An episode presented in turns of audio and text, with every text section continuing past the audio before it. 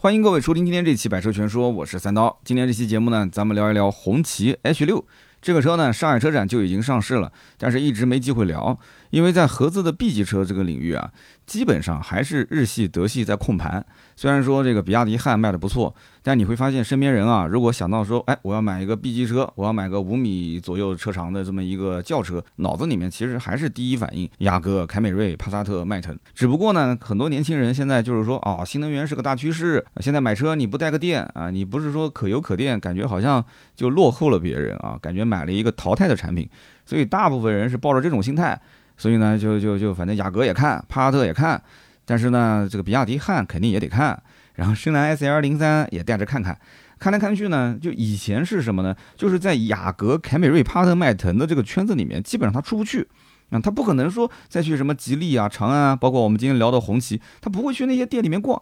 只不过现在呢，哎，他会去看了，但是看完之后就会发现，哎呦，这合资品牌的车真的是拉胯呀，哎呀，这屏幕又小，哎呀，这车机又不好用。那当然了，你跟比亚迪汉比，你跟深蓝 S L 零三比，那肯定不好用嘛，对吧？然后销售再给你去啊，不停的洗脑，说，哎，咱们这个车，你看平时用电开啊，一度电，对不对？你几毛钱，你开出去一公里就几分钱，然后你算这笔账，嗯，这真的好香好香，对吧？他肯定不会跟你说跑长途的时候油耗高嘛，这这当然了，也高不了多少啊，亏电油耗也很低。家里面你想，我要能装个充电桩，那确实特别香。所以呢，你再去合资品牌车的这个面前，你去看，你就怎么都觉得。就感觉好像啊有便宜没占到，对不对？插混车型啊，这你看纯电，我我我家里有充电桩，我可以纯电啊。就是没有充电桩的，你说我亏电，亏电油耗也比你低啊。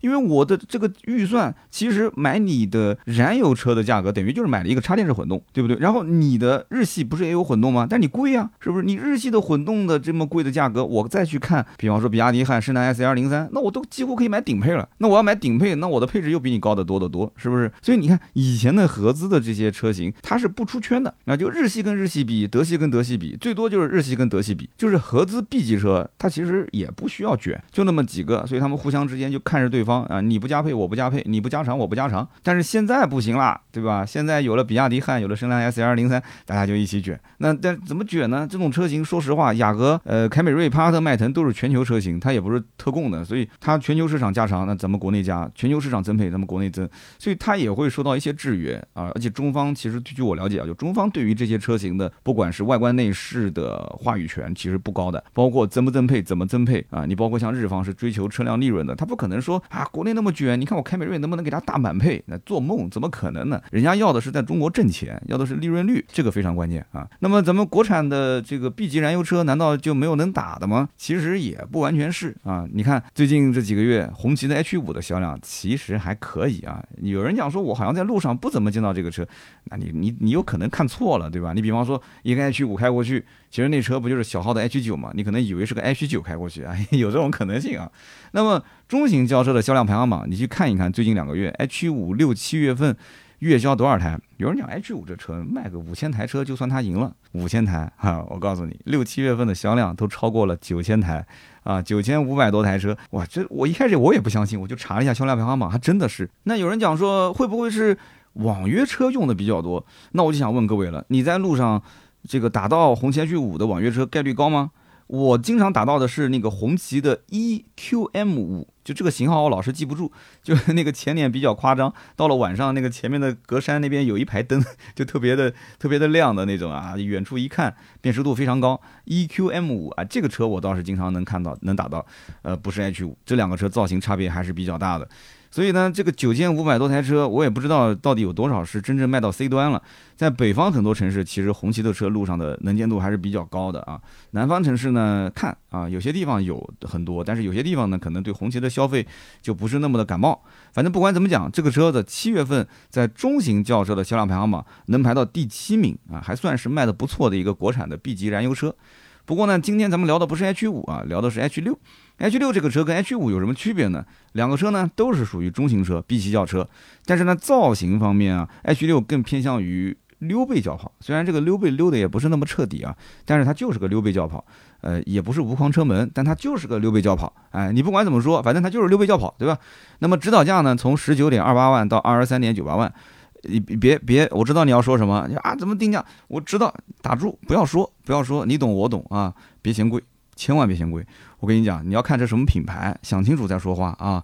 这什么品牌？评论区一定要控评，一定要控评啊！想清楚了。有人讲说啊，这隔壁的名爵的那个 MG 七的价格，对吧？才才多少钱？才才十一点九八万到十六点九八万。哎，这个我要说两句了啊。这个 MG 七啊，它有一点五 T，所以你不能拿这个十一点九八万去比，对不对？这个二点零 T 这个也不贵是吧？二点零 T，但它销量销量确实也不差，就是对吧？就四千多台嘛，就三千多台。反正我跟你讲就不能比，就是两车牌子不一样，对吧？你名爵你怎么能跟红旗比呢？就别别别说我什么阴阳怪气，确实不能比，对吧？名爵。所以呢，这个如果说你喜欢那种像名爵 MG 七啊，就是这种造型特别犀利，然后呢看上去呢就是有点像国产的 A 七的那种感觉是吧？然后又有排气啊，又有那种三段式尾翼，然后我不能说了，不能再往下说了，不能再往下说了，这。不是引导你去买什么名爵的 MG 七啊，就是我只能讲这种车型就是小年轻，真的就是小年轻不懂事嘛，刚走上社会是吧？手上有个十几万，预算也不够，父母再支持一点。你知道买红旗的这种人是什么？不是父母支持一点，这种车可能甚至他是买给父母的。你看这就是区别，对不对？MG 七是要父母支持，可能他才会去买，这个是买给父母的。哎，你看终于给他圆回来了啊！所以呢，今天 不是圆回来。不是，这事实就是这样，实力就是这样啊，就是所以今天咱们聊红旗的这个，我们正经一点啊，正经一点，就是红旗的这个 H 六这个车子，其实有些人还是蛮纠结的，就比方说有拿雅阁对比的，你不要不相信，真的，你网上去搜，你去上那个小红书上搜，真的很多，那不是托，我跟你讲，绝对不是托，红旗的这个 H 六对比雅阁啊，对比帕萨特都有。我要说，你估计都不相信，还要对比凯迪拉克 CT 四的呢，啊，有对比 CC 这就很常见了，对吧？所以大家一定要在网上去看，一定要去看，看看这些车子真实的网友的评论啊。我觉得建议去小红书啊，真实车主比较多。你就搜红旗 H 六对比，或者搜什么，你搜其他估计也搜不到，你就搜红旗 H 六对比吧。反正你看到很多的一些帖子，反而 H 六跟 H 五这两个车型对比的人不多。但是呢，还是想跟大家说一说，这两个车呢，毕竟是同根同源啊，就是一脉相承的。车型定位上来讲，其实 H 六跟 H 五都是中型轿车，三维尺寸非常的接近。H 六的长度是四九九零，接近五米，宽度是一八八零啊，接近一米九了，高度呢是一四五五。H 六的高度呢，其实是比 H 五略微的矮一点点，矮了大概二十五毫米，两点五公分。你不要小看这两点五公分啊，两台车放在一起气场就是不一样。然后轴距是二九二零，呃，轴距一样，然后长度一样，宽度一样，就是这个高度稍微矮了二十五毫米。那么动力方面呢，有一点差别在哪儿呢？就是 H 六没有一点五 T 啊，全系都是二点零 T。但是 H 六呢有一个 2.0T 的低功率版，这个低功率版最大马力224匹，最大扭矩340牛米，这个和 H 五的 2.0T 的版本是一样的。也就是说，H 五用的是 2.0T 的低功率啊，加上一个 1.5T。当然了，还有一个大家可能买不到的那种，就是公务版 1.8T 嘛，这就不谈了。反正主销的 H 五肯定是一点五 T，H 六呢就是全系2.0，它还有个高功率的，高功率的版本呢是一共有三个配置。就说明它主销的肯定是 2.0T 高功率，那么最大马力呢是252匹，最大扭矩是380牛米。其实我个人觉得差距也不是特别大啊，其实低功率基本上也够用，但它低功率只有一个版本，配置也比较低，所以大部分的人肯定还是买高功率的。而且我看了一下，就是实际的这个订单，呃，是高功率的次低配卖的比较好。那么所以因此这么讲的话，H5 它虽然有 2.0T 的版本，对吧？你要如果比差价，那 2.0T 的 H5 17.98万到21.58万。H 六呢是全系二点零 T，十九点二八万到二十三点九八万，看起来其实差价就两万来块钱，是吧？但是实际上 H 五主销的配置是十六点九八万的一点五 T 中配，而 H 六的主销配置是二十一点五八万的高功率二点零 T 的次低配或者说是中配。那么这个价格差是多少钱呢？二十一点五八减十六点九八，相当于是四万多。所以我相信一般情况下，客户不可能说去对比 H 五跟 H 六的，因为你要看配置啊。要看主销配置，一个拿着十六万多的这种啊买这个 H 五的人去让他突然转到二十一万多的 H 六，可能性不大啊。这不是随便转，说这个车造型好看我就立马买，不可能的。这家里还要父母支持一点的，那说不定父母支持的就那四万多块钱，加上父母的钱可能也就是十五六万，你让他怎么去买个 H 六呢？他买不了啊，你说对不对？那么实际站在车前呢，你也会发现 H 五跟 H 六的风格确实也是差别非常大。H 五呢，一看就是一个标准的 B 级车，标准的三厢轿车。H 六呢，因为我刚刚前面讲的，它带一点点这种溜背的造型，而且呢比较低趴，所以说 H 五的用户他是正儿八经会去拿合资的一些车过来对比。早些时候呢，我曾经说过，你比方说看君威的人，他其实去对比红旗 H 五的比较多。我一开始也很好奇，我一直觉得君威的用户是比较年轻的。他们跟我讲，红旗车销售说，那我们的客户也很年轻啊。哦，红旗的客户 H 五也很年轻。我说那他到底是看上这个车哪一点呢？其实我的言外之意就是觉得，如果是我，我可能不太会去过来对比啊。他说很简单，我们家终身质保，而且是免费保养。哎，我觉得这样一下子就瞬间感觉有性价比了。因为有些人买红旗，可能就是说红旗品牌，他觉得啊有些溢价，我能理解，对吧？但是红旗品牌，我怎么信任它呢？对吧？这车做工怎么样呢？将来如果有点小问题怎么办呢？那就告诉你，终身免费维修，而且是整车质保，终身免费。然后保养，有些 4S 店其实包括厂家有的给的政策也是终身免费。那么保养也不用烦，呃，然后保修也不用烦，那有什么好好质疑的呢？买就是了。买完之后坏了，只要是红旗店还在，那咱们就去修不就行了吗？而且我相信红旗店到今天为止，反正我在南京还没听说过哪家退网，而且是店越开越多啊！原来一家两家，现在三家四家，甚至更多。所以说有这么多的一些服务网点，你担心什么呢？对吧？终身免费维修，然后甚至还是免费保养，就放心大胆买就行了。所以当时就有不少的君威车主也会转换去买一个红旗的 H 五。那么现在这个情况其实也是有的，也是有的。想买一个合资 B 级车，手上没有那么多预算，对吧？雅阁、凯美瑞就算是打完折，优惠完的裸车车价最入门的也。要十七八万，然后加上税啊、保险什么的，也要接近二十万。哎，我到这边一看，红旗 H 五十六万多，优惠优惠，打完折，哎，也就十六七，十六七那个二十，中间差了三万。这个车还免费保养，这个车还终身质保，那我慌什么呢？买就是了。接近五米长度的一个车，空间也没问题，配置也没问题，对吧？你说车机卡一点，忍一忍嘛，对不对？你说还有啥？还有啥问题？你说不出什么东西的。你说啊，就可能有些异响，你就忍一忍嘛。有什么东西是不能忍的呢？对不对？你以前没车的时候，你也不想一想，现在有车了，有些小问题，只要不把你丢路上，我觉得就是个好车，是吧？所以说你呢，在选 H 五的时候呢，心放大一点，不用怕，有问题你就去修，他一定保证给你修好，是吧？无非不就是一次、两次、三次的问题吗？实际在 B 级车当中，这个车真的也是算大的。我刚刚也说了，四千九百八十八的一个车身长度，两千九百二十毫米的一个轴距，我讲的是 H 五啊。就光是 H 五这个车，你对比像什么雅阁、凯美瑞啊、帕萨特、迈腾这种车，整个的轴距是要接近比它大了将近五十毫米。它比迈腾，迈腾已经是同级，就是合资 B 级当中算比较大的了。轴距，红旗 H 五还要比它长四十九毫米。你想，所以有人讲说 H 五的销量不差，其实主要就是比出来的啊，就比比性价比，比比空间，比比配置。其实比来比去，最后发现你但凡是对这个品牌啊是能够认可的话，那车子本身不管是空间、配置、动力各方面是没有问题的。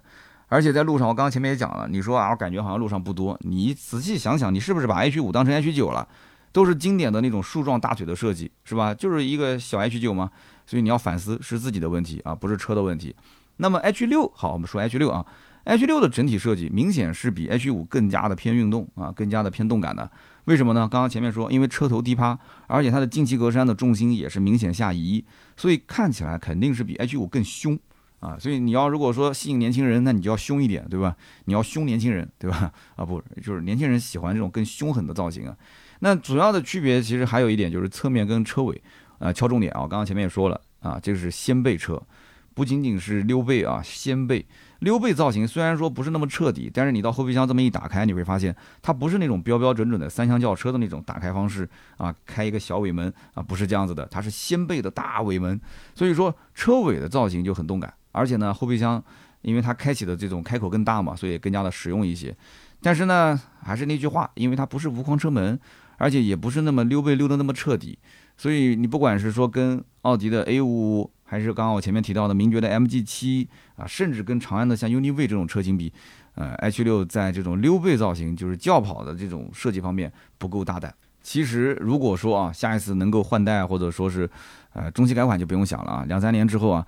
那有没有可能能够再设计的大胆一点，甚至再出个两门版，对吧？你彻底年轻化嘛，一定是有人为你点赞的。如果是个两门版的 H 六啊，那我觉得真的是非常的飒啊，那真的是能吸引不少的年轻人。而且其实有些年纪大的人也也很骚气的啊，年纪越大越骚气。你比方说像年纪大的大妈就喜欢口红涂的深一点。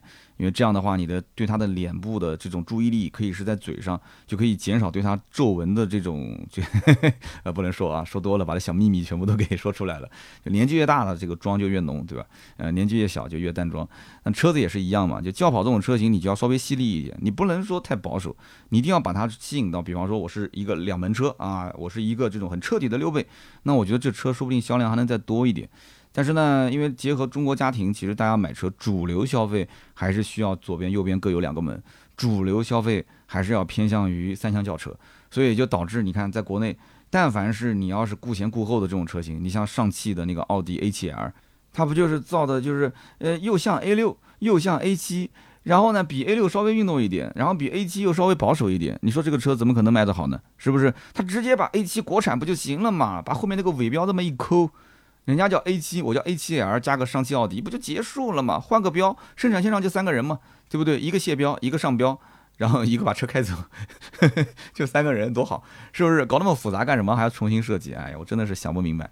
当然了，你要如果说用 A7 的原版造型，你也得要一汽奥迪那边同意，是吧？哎，所以这个事情就比较复杂了啊。那么 H6 呢，不是无框车门这一点呢，我觉得可能出于两个方面考虑。第一个呢，就是毕竟呢，就是普通的家庭无框车门这一块呢，我给你加上了，说实话也是增加成本。而且加上之后，这车子你加了无框车门，你溜背造型就一定要彻底。你如果溜背造型不彻底，你还加个无框车门就没意义嘛，对不对？所以这个车子呢，打开后备箱是个掀背车，但打开车门就是个普通轿车。所以你看你怎么想啊？那么 H 六的造型不极致，这个我刚刚已经说过了。但是呢，它的这个后尾部啊，贯穿式的双层尾灯，加上一个中置的双出排气设计，哎，这个看起来啊，也是比 H5 激进多了。所以它没有在溜背上激进，但是它在后尾灯。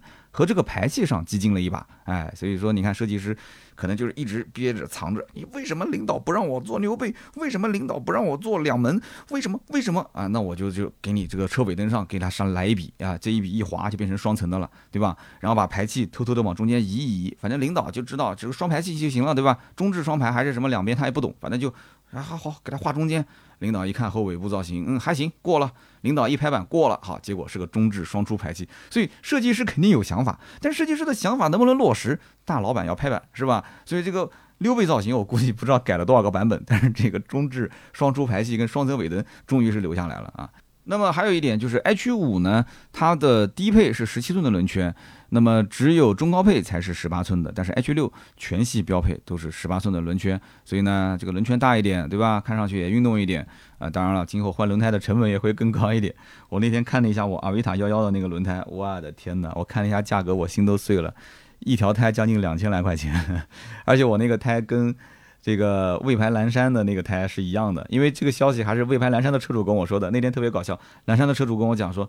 啊，这个轮圈确实很漂亮，但是我查了一下，我的轮胎换一条要两千来块钱。我说啊，你轮胎这么贵吗？他说对呀。我说你什么轮胎啊？啊，看了一眼，然后再看了一下旁边停的我的车。我说我的车子应该便宜一点，结果一看两个轮胎型号是一样的，啊，轮圈大小型号都是一样的，那我也是两千多，换四条胎将近一万块钱啊。那么我们接着往下聊啊，在内饰方面，H 六跟 H 五的布局是完全一致的，都是双液晶，对吧？一个十二点三英寸的液晶仪表，一个十二点六英寸的中控屏，但是。这个液晶仪表呢，H 五的 1.5T 中低配配的都是七英寸的，H 六呢除了最低配啊是七英寸的，其他都是十二点三，所以这个呢也是一点点小小的差别啊。但是呢整体的这个造型还是一模一样的，H 五跟 H 六但是 H6 的内饰配色和很多细节处理跟 H5 完全不同啊。比方讲拉开车门一看啊，H6 是纳帕真皮、阿坎塔拉的防毛皮，然后还有那种就是也不知道是真碳纤还是假碳纤的这样的一个饰板。所以呢，哎，你猛的这么一看，H6 的内饰明显是比 H5 更加的运动，应该也是就是年轻人看上去会更喜欢 H6 一些。还有一些细节呢，就比方说 H5 用的是圆形的方向盘，然后内饰呢一般都是纯黑或者是纯白两种配色，呃，看上去呢的确更素一些，更居家一些。但是 H6 呢，它就是用那种亮黄色一点点的点缀，加上黑色双拼去搭配。那黄黑那就不用讲了，你一想脑子里面一脑补，那就是属于啊偏运动的这么一个内饰风格。因为我的阿维塔也是这样的，我是黄色的安全带嘛，然后黄色的一点点的这种小缝线在上面，所以说这种造型怎么讲呢？就大部分人就年轻，如果想偏运动的这种选择，可能会更喜欢 H 六。如果你要中规中矩，你就想偏居家，那肯定是 H 五。H 六的座椅也是一体式的这种，就头枕连在一起的这种同式座椅。然后这个方向盘很多人喜欢，确实啊，平底的方向盘上面呢还带一点点，就类似像碳纤维材质啊，包裹在上面，而且带黄疸膜片。所以呢，整体来讲，反正一句话就是 H 六更加的偏运动。年轻人呢对它的配色、对它的内饰，不管是用料还是造型各方面应该更喜欢。但是 H 五更居家啊，就很多人如果图性价比啊，买个 1.5T 就十五六万，哎，也是能接受的。那么动力方面，其实它的这个 H 六的 2.0T 配的爱信的 8AT 啊，呃，有些人吐槽说会有一些顿挫感。这个呢，主要还是看人，因为每个人开车的这种感受不一样。真正在国内，说实话，普通老百姓对于驾驶质感这种，你只要不是特别拉胯到，就是开起来像轮船一样，恍恍惚惚的、油油腻腻的，大部分人一般开不出来。那么像比方说底盘很紧绷啊，转向很精准，然后呢指向性很好啊，这种其实很少，基本上就只能说是开起来舒服还是不舒服。而且这种舒服不舒服，其实跟座椅也很相关，不仅仅是底盘素质，是不是？所以说这台车 2.0T 加 8AT，我个人建议呢，还是去开一下。官方给出的百公里加速是六秒八，所以如果说买车你是一个参数党啊，你也不想去试，反正就看参数，那参数党应该看这个数据啊，还是比较兴奋的。你至少你跟个 1.5T 雅阁比，那是强多了，是吧？所以 H5 跟 H6 的关系就有点像什么呢？有点像大众的迈腾、帕萨特和 CC 的关系。那一个是标准的三厢轿车，一个是更运动的掀背轿跑啊。只不过呢，这个 CC 是更纯粹一些，对吧？然后无框车门、掀背，然后呢，这个 H6 呢稍微的保守一点，就溜背造型没那么彻底，而且也不是无框车门。所以 H5 跟 H6 怎么选？其实我觉得这个问题呢，放到实际来讲的话，应该真正对比的人不多。但是如果是从我刚刚前面的这种总结角度来讲，你只要记住一点就可以了，就是 H5 最畅销的是十六万多的那个版本啊，你也别管说什么 H5 的 2.0T 跟 H6 2.0T 中间差价好像也就差个一两万块钱，你不要这么看，你要看它哪个是最好卖的。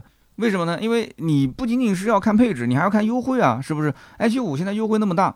H 五你到店基本上都是能三万起步啊，谈优惠的话，你要如果这个杀价能力比较强，或者当地的这个店比较卷啊，就店比较多的话，你谈个三万五到四万也不是很难的事情。所以你看三到四万的一个优惠，十八点九八万的二点零 T 齐畅版，如果按三万五优惠来算的话，你买个二点零 T 的 H 五，其实裸车也就十五万多，落地也就十八万上下，对不对？但是大部分人其实买 H 五还是买的这个一点五 T 的版本。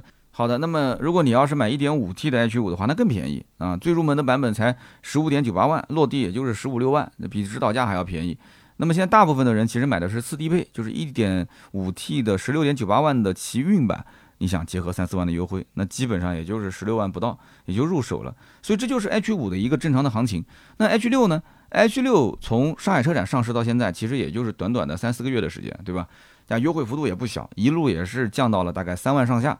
那么结合这个三万上下的优惠，其实这个价格也也蛮贵的，二十一万多减掉三万。那也要十八万多，加上税啊、保险什么的，基本也都是二十万上下落地了。所以二十万上下落地，跟一个十六万多落地的 H 五比，那其实价格差真的是三到四万。所以这个价格差，我觉得他们俩之间有没有人真的去会有纠结过？这个我还真想问问我们的听友当中有没有人在看这个车。那么这个性价比怎么说呢？你要如果说你真的是对比大众 CC，那就不用说了，CC 的价格肯定是更贵嘛，都二十多万去了嘛。但是不管怎么讲，其实 H 六这种车型，既然它已经是走了一些这个轿跑的风格，那这个车车应该讲他就没有想过要跑很大的量啊。如果说他要跑量的话，他完全没有必要这么造。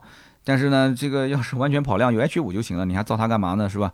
所以性价比面前，其实外形帅气对有些人来讲根本不值一提。很多人其实还是觉得要是偏实用性更多一点。我为什么要换这个车？其实我就是想把家里面那辆小的车给换掉。原来可能是一个入门的 A 级车啊，紧凑型车。那我现在要换个更大的车，我预算大概在二十万左右，基本都是抱着这种想法，配置要更高，内饰要更新，材质要更好。然后呢，车的空间不用说更大。那么动力当然希望是再提升一下，但是提升动力呢，它可能很纠结。原来的车子可能油耗也就是六到七，七到八。你现在让我再换车，我肯定是不能突然让它油耗变高。这个车呢，跑长途油耗是比较低的。我看了一下一些真实车主的油耗反馈啊，跑长途基本上六到七。如果市区开的话，因为它是高功率 2.0T 嘛，基本上九到十个油，所以这个油耗你能不能接受啊？你从一个 A 级车车主变成 B 级车车主，嗯，你觉得这个油耗可以，那你就买啊。你觉得油耗有点偏高，那我建议呢就横向对比一下。那么毕竟是小众，其实不仅仅是它，你像包括大众 CC 的销量肯定也是超不过帕萨特和迈腾，你说是吧？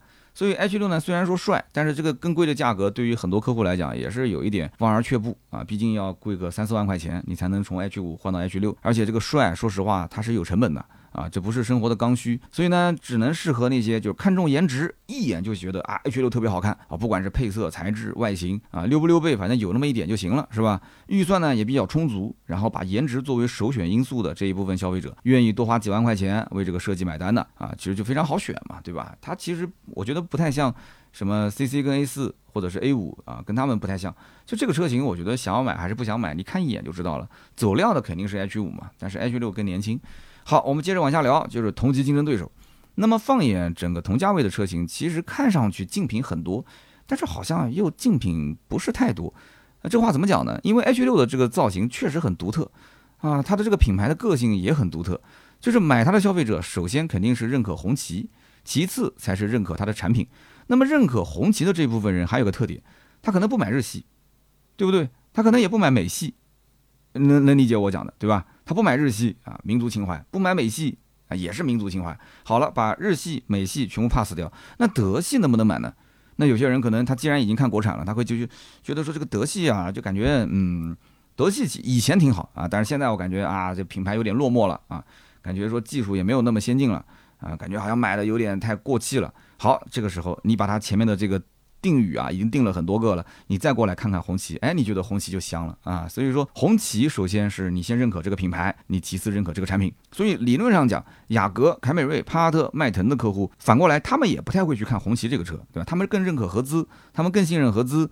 对不对？那至于你说买新能源的那一波人去看什么跟 S L 零三看比亚迪的汉的这一波，嗯，怎么讲呢？我觉得就更不可能了，因为它本身燃油车不在它的研究范围之内，它最多研究一下插混跟增程，或者研究一下插混跟这个纯电啊，纯电有没有续航焦虑啊？需不需要插混带个油箱啊？有没有这个百分之二十的这个强制保电啊？这个我平时纯电能开多少公里？他研究的是这些东西，所以他也不太可能去看这个合资的 B 级车，那就更不可能看到国产的 B 级车，就看不到红旗 H 六、H 五这些车了。但是呢。现在说实话，这个话也不能讲太死，因为这个 B 级车市场啊，以前是长期被日系跟德系控制，真的是整个霸榜，对吧？销量排行榜霸榜。现在的国产新能源抢走了很多的这些 B 级的德系、日系的客户，好，那么就导致丰田、本田、大众的品牌力下滑比较严重。那大家呢也就不再迷信雅阁、凯美瑞、帕萨特、迈腾是它唯一的选择。那么再看看咱们国产的比亚迪汉，再看看 S L 零三，哎，这个整个市场的风向就变了，大家就觉得说，哎，你看啊，B 级车、中型轿车，咱们国产做的不差。啊，其实它是先是通过新能源啊，导致它得出这个结论的。好，那么咱们国产既然不差，那咱们国产 B 级的燃油车有哪些呢？哎，我们就照着这个逻辑往下看，哎，就看到了名爵的 MG 七了，就看到了红旗的 H 五、H 六了。以前根本就看不到，就是很多人根本就没有到这个这个就想到这个这个位置，现在想到了啊，就无论是空间配置，还是动力，还是内饰材质，哎，就各方面。感觉都是比合资香啊，都比合资有吸引力。所以你要如果把时间往前推个五六年啊，其实不用五六年，你往前推个三四年。你会发现，国产的 B 级车的销量真的非常差，真的非常非常差，能能过个两千三千就算非常不错了。以前可能连一千都到不了，但是现在，哎，动不动三千多台、四千多台、五千多台，甚至能到九千多台，能上万，那就已经是非常厉害了，就是创下奇迹了，都算是啊。那当然了，呃，喜欢合资 B 级车的人也是大有人在，因为相信它的口碑，相信它的品牌力，相信它的保值率，是吧？虽然说嘴上讲啊，这些车的配置都已经老掉牙了啊，内饰也也是简陋，但是呢，他就是信任合资，他就是想买它。他内心是无法拒绝的，特别是对于那些就是家里面第一次购车的或者第一次置换的这些车主来讲的话，他会觉得说，我真的没有太多要求，我就想这个产品成熟一点啊，油耗正常，然后空间正常，动力正常，后期的保养维修费用在可控范围之内啊，不要出什么问题，让我更省心，不犯错就可以了。肯定是有这一类的人啊。那么不仅如此啊，我们前面讲，其实真正对比像 CC 这种人啊，我觉得应该是少数。但是简单来讲，就是 CC 有帅气的大溜背，有无框车门，而且对于德系品牌它本身有认知，这一部分车主来讲，我觉得换红旗可能性不大。但是如果你拿红旗的 H 六跟 CC 对比，我觉得这些差异就是明显的差异，你还是要想清楚。而且这个价格确实也是差了三到四万。你比方说你去买个三三零的夺目版，现在落地基本上都在二十三万、二十四万，对吧？红旗 H 六我刚刚说了。因为是有优惠嘛，三万上下落地，也就是主销配置二十一万多嘛，落地大概在二十万上下，所以不就差三四万块钱嘛？三四万块钱，你想我得到了 VW 的标，我得到了大溜背，我得到了无框车门，那我觉得买谁不买谁，你其实心里很清楚。那么还有什么呢？就比方说凯迪拉克 CT 四这个对比呢，我估计也更少。但是呢，网上也有人会去说啊，我我就对比，那这个对比是真的还是调侃，我也不清楚。那拿出来说两句吧。两个车的销量其实都差不多，都是一个月大概卖一千多台。CT 四这个车，我一直感觉啊。是被低估的，为什么这么讲呢？因为 CT 五买的人是比较多的，但是我个人觉得，其实你要真的想操控的话，你可以把 CT 四当成是 CT 五的标轴。很多人是搞错了，很多人是以为 CT 四比 CT 五要降一个级别，是低一级的车。其实它的价格确实卖的是低一个级别，但是我告诉你，其实它并不低。你可以当做是宝马，比方说五系的标轴版跟长轴版，或者是三系的标轴版跟长轴版，它为什么要小一点？就是想操控更好嘛。对不对？所以 CT 四更好开，CT 五更居家。那我相信很多人买 CT 系列的话，C CT 就是一个后驱车型嘛。对不对？那后驱车型大家就是想玩操控，纵置引擎后驱布局，我觉得在整个这个级别当中啊，豪华品牌你应该是买不到比 CT 四更便宜的了，所以这也是它一个卖点。那如果说这个时候你去看到红旗的 H 六，你说这车也挺帅，CT 四也挺帅，那这两台车有什么差异呢？那差异大了，差异大了。H 六是一个横置前驱的车型啊，它不是纵置后驱啊，所以你说你要如果你对开车你都没有追求。你要是对开车都没有追求，那那那你就不要买 CT 四了，因为我觉得你你根本就你也不开车，对吧？你就是想好看，那好看你这东西很主观的。你就根据自己的选择来了。还有一点你要搞清楚，就是这车加九十五号油哈，这个我一定要告诉你，你别到时候买回来之后去加油站把油给加错了啊，就加九十五号油。那么加不加得起这两说，对吧？但咱这个车就是高贵，所以一定要走九十五号的路线。还有人讲说这迈锐宝 x L 能不能讲一讲？x L 怎么说呢？也是追求性价比。二点零 T 的版本现在优惠完的价格也就十七万、十八万的上下。那你要如果是跟红旗的 H 六比，那肯定是比不了。那这个价格的话，还是迈锐宝 x L 更便宜。H 六的价格优惠完也得二十万出头。那你可以跟 H 五比。啊，那如果跟 H 五比，你还是偏向于合资，那你就买迈锐宝。你要如果觉得 H 五啊，终身质保啊，包括什么免费的保养，你觉得性价比不错，H 五也可以买，空间也不差，动力也不差，对吧？那么综合来讲，其实红旗 H 六更像是红旗 H 五的一个互补啊，一个补充车型。那么我觉得 H 五呢，你要是觉得它不够运动，太老气，呃，那你就可以看看 H 六。H 六的价格虽然说贵个三四万块钱，但是整体来讲的话，你既然是看这一类的车，我觉得你的预算应该至少在。二十万上下，对吧？你想想看，你看 H 五，你去对比 H 六，你 H 五至少已经是选到二点零 T 了嘛？你选到二点零 T 已经是接近十大几万，也差不多到二十了嘛？你再上去吹口气，你可能就 牙帮子咬碎，对吧？你可能就上了 H 六了啊，有这种可能性。那么红旗的消费者其实有不少还是在体制内上班的年轻人，大家也知道，咱们体制内啊，其实对？中国的公务员是比较多的啊，这些体制内的公务员呢，那么之前我们拍摄视频的时候，也是遇到了一个朗逸车主。啊，说之前对比的是红旗的 H 五，然后比了很长很长时间之后，最后想了想啊，家里人的建议就是，哎呀，老老实实还是买朗逸吧。他是觉得 H 五其实性价比还是不错的，看来看去啊，反正家里人的意见嘛，最后也是投票表决啊，就买了一台朗逸。但是不管怎么说，他考虑过，对吧？所以体制内的人可能对红旗呢有一些情怀，而且毕竟呢是在体制内上班，他这个身份呢也比较特殊啊，家里面可能有好多套房子，但是车子一定要低调。那怎么低调呢？就领导买什么，我比他买的稍微差一点。啊，你买个 H 五其实也还好，也不是特别高调。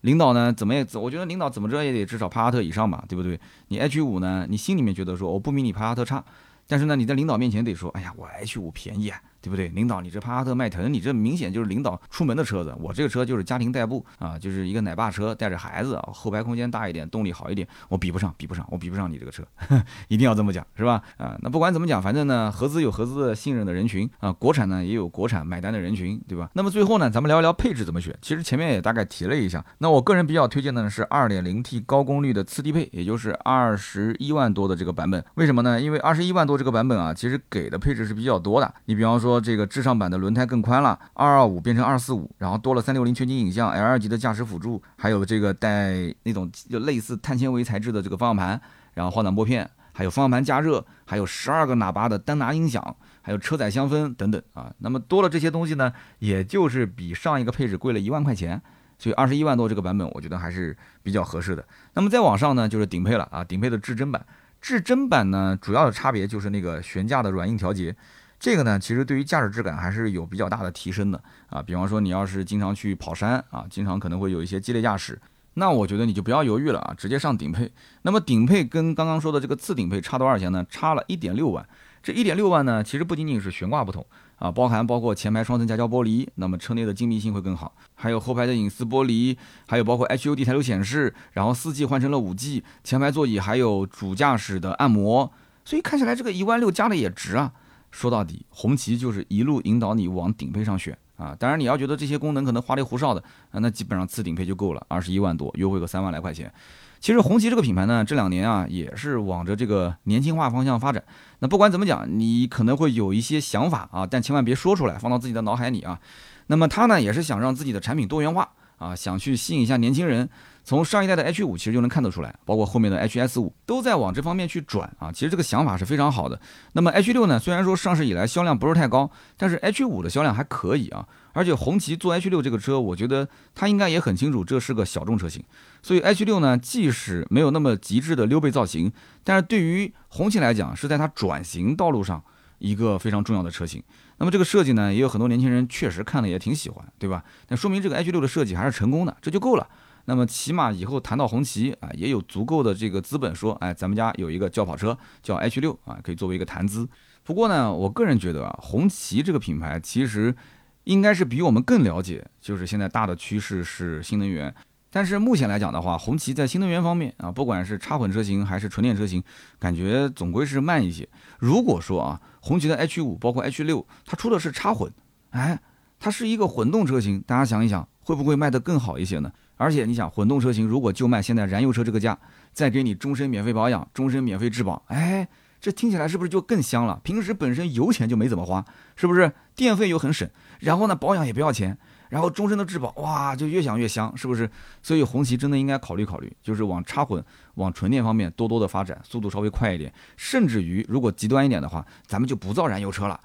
对不对？红旗我觉得应该比我们更了解整个的，就是国家大的环境啊，就对于新能源的这种补贴，对于新能源的这种趋势，对不对？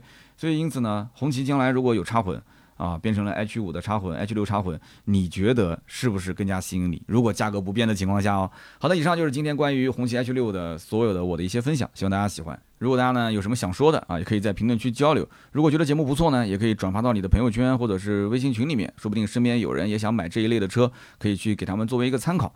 那么图文呢，也是随后两天会更新在喜马拉雅，首发就在我们的公众号“百车全说”，大家也可以去关注一下，看看我们的图文。那么想进群也可以加我们的这个公众号“百车全说”。那么同时我也有更多的视频内容，大家可以关注一下我的抖音号“三刀砍车”，还有我的哔哩哔哩叫做“百车全说”，还有我的微博“百车全说三刀”。想联系我的话，你其实上微博私信我就可以了。好的，那么今天这期节目呢就到这里。明天我要去深圳啊，去试领克零八动态驾驶啊。然后呢，后天回来，回来之后呢，我会拍个视频，到时候呢也会发到我的微博啊、公众号这些地方，大家都可以去看一看。那么节目最后的最后，忘了说一件事情，就是给我投投月票。就不管你是在车机上听还是在手机上听，每听三十分钟，他都会送一张月票给你。就在我那个手机播放的页面的小三角的下方啊，有一个像小卡片一样的，点一下是免费的月票。反正你送给哪个主播都一样，希望你送给我，谢谢。月票越多，我的曝光量越大，排行榜就会越靠前，那我的节目自然会有更多人来听啊。那希望大家多多支持咱们免费的节目。好的，今天这一期呢就到这里，咱们这周六接着聊，拜拜。